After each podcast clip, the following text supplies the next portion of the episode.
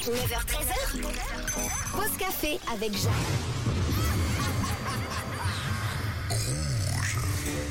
La pause café qui se transforme en mode paranormal avec vos histoires qui font peur, des témoignages de choses que vous avez vécues que encore actuellement, même des années après les faits, vous ne vous expliquez pas.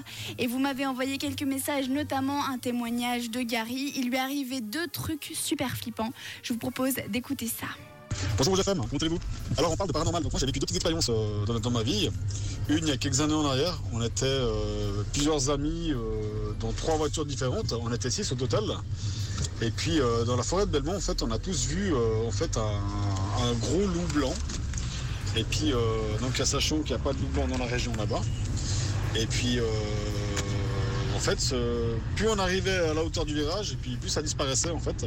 Et on a fait plusieurs allers-retours et tout. euh, euh, donc euh, on n'a plus rien revu par la suite. Et puis c'est vrai qu'on en a parlé quand on arrivait au fur et à mesure les uns après les autres sur le lieu de rendez-vous. Bon, on en a tous parlé et on a tous vu la même chose. Donc une expérience un peu bizarre. Et puis mon deuxième effet paranormal que j'ai vu, c'était il y a quelques temps en arrière. Euh, je me suis réveillé soudainement dans ma chambre et puis euh, il y avait quelqu'un, une sorte d'ombre noire, une silhouette noire qui, qui me regardait dans mon lit. Et puis j'étais complètement figé, je ne pouvais pas bouger Ah. comme paralysé.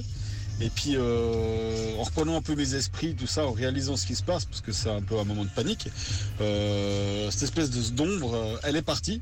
Ou, elle, est, sortie de ma chambre, elle est partie dans le couloir. Du coup, je me suis levé de suite, pensant que quelqu'un était chez moi. Et puis, il n'y avait rien.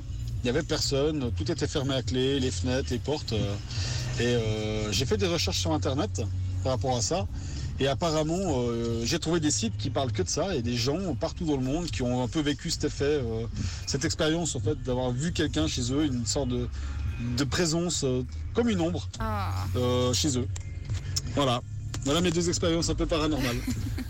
Merci beaucoup, Gary. Quelle horreur. Encore l'histoire du loup blanc, ça va. On se dit que c'est un petit peu étrange, mais c'est pas trop flippant. Mais là, une ombre au-dessus de son lit pendant la nuit.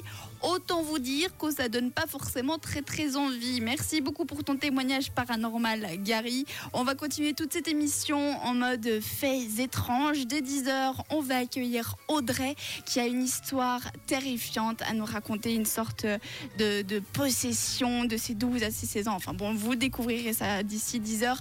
En attendant, pour se remettre un petit peu les idées en place après ce témoignage terrifiant, One Republic arrive.